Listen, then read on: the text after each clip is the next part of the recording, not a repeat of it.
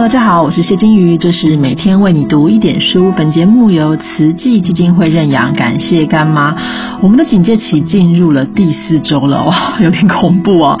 那经过这么长的警戒期之后，相信大家跟你的家人相处的时候，也会有很多地方觉得，嗯，好像哪里怪怪的哦，觉得说怎么会，当初怎么会在一起呢？哎，我怎么可以忍受你这么久呢？你家人可能也会这么觉得哦，所以常常会发生一些摩擦，一些不太愉快。的地方，那我们都想知道怎么样解决。因此今天呢，邀请的来宾除了是我的好朋友之外呢，也是这个关系的大师哦。我们今天邀请的来宾是邓慧文医师。大家好，我是邓慧文。最近很多人都花很多的时间待在家里。跟家人、伴侣要不断的相处，很多人就说，为什么相处会这么的困难呢？今天我们来跟大家谈谈如何能够好好的沟通。我要跟大家介绍的是反应式沟通，听懂再说。这篇文章是出自我的作品《学习在一起的幸福》。许多人问我，为什么跟伴侣沟通那么困难呢？通常我会反问：您所谓的沟通是什么？不假思索的开口说话，自顾自的倾吐心声，喋喋不休的数落对方。不管花多少时间，如果你想说的是这样的话，都无法解决问题，因为这叫做说话，不是沟通。如果想要追问对方不愿分享的秘密，或是逼迫对方接受违反心意的要求，当然算是高难度的沟通。如果只是希望增进彼此的了解，例如说说他心里的烦恼，谈谈他为什么不能多花些时间在家人身上，最近都忙些什么，或者是要拉近距离，像是请多关心我。请注意一下我的心情，你想不想知道我的想法？这些应该算是基本的沟通，可惜许多人连这种沟通都有困难，甚至愈沟通关系愈糟糕，所以根本就谈不上要改变对方想法的那种高难度沟通了。其实沟通就像盖房子一样，双方必须要先建立好的地基，这个地基就是关系的基础，才能够逐步竖起梁柱，固化填充物质，最后才能加。加以整饰，也就是说，谈到沟通啊，顺序非常的重要。别以为脑中装满甜蜜的词汇，或是学了什么说话术，就能与人沟通。甜蜜的言辞当然是重要的，不过它们相当于基础巩固之后才派得上用场的，像是壁纸、装饰或是灯光。因此，我们要沟通之前，一定要先问问你跟想要沟通的那个人，你们现在的关系好不好？你们现在的关系基础是如胶似漆，非常的热情，还是本来就非常的紧绷，有很多的积怨呢？先知道我们的地基，才能知道我们能不能做多少程度的沟通。所以大家如果现在呃因为相处的时间多了，才想要开始整理。大家沟通的问题，我想第一步先不要急，先好好的想一想，我跟他现在的关系如何呢？过去是不是因为一方很在乎某些责任，所以长期都处在叮咛的角色？例如说，我们有时候会常常叮咛另外一半啊，你不要忘记这个，你不要忘记那个啊。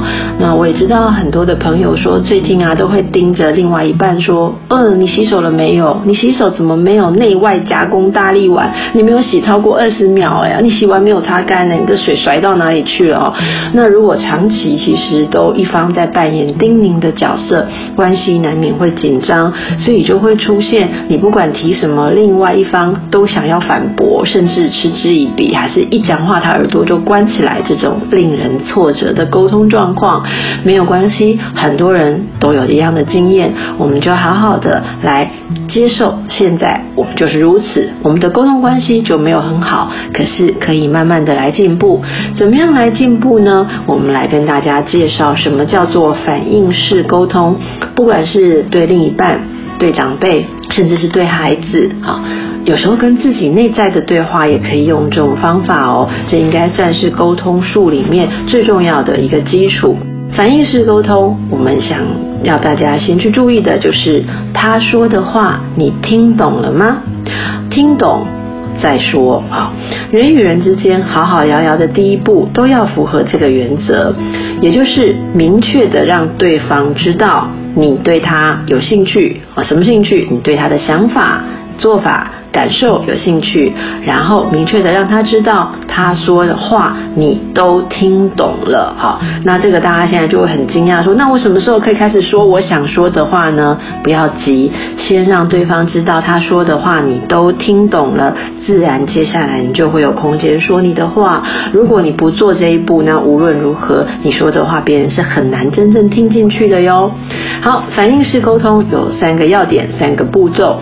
第一个是关注，表达关心对方的想法，关心对方的感觉。我是想了解你，而不是想要改变你啊。基于这样的态度，邀请对方分享。好，那么有时候对方防卫心很高，因为可能过去啊，我们每次跟他沟通都是想要灌输一些观念或改变一些他的做法，因此他就会起了防卫。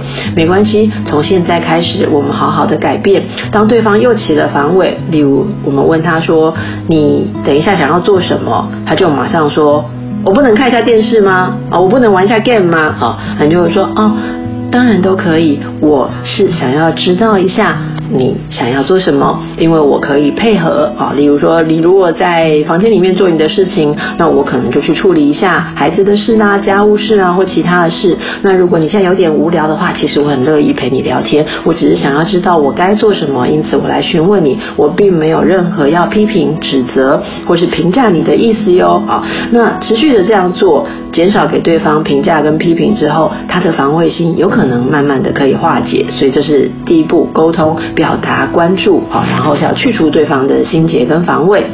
第二步骤就是反应。我们可以细心倾听对方说的话，把听到的意思重新讲一遍。所谓的反应，可以想象自己是一面镜子，忠实的照出对方的话语。记得不要扭曲对方的话，不要加油添醋，不要自行臆测。听不懂的话，不确定的意思，就问对方说：“请问你的意思是不是这样？啊、哦，我这样理解对吗？我这样理解对吗？”是一句很好用的话，那也给对方空间去更正我们的理解。那这步骤要一直进行到对方同意你说的跟我说的是一样的意思。那大家不要小看这个步骤，有时候这个步骤啊，对一件事情的讨论要连续进行一个小时甚至一个月的沟通，才能让两个人都觉得嗯，我的意思你有听懂哦。那听懂的意思并不是你要同意对方的看法，这一点如果大家执行上有困难，一定要记得这个原则。例如对方哈可以说。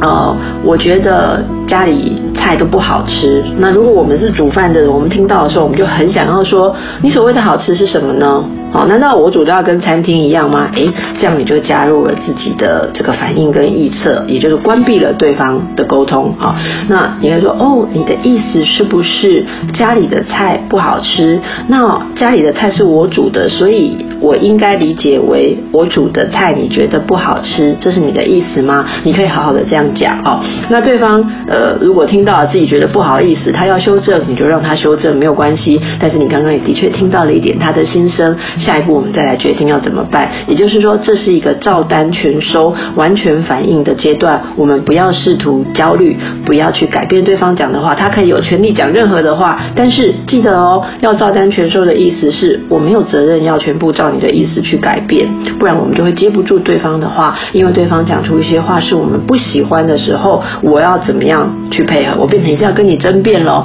所以记得要做到这一步，第一个就是。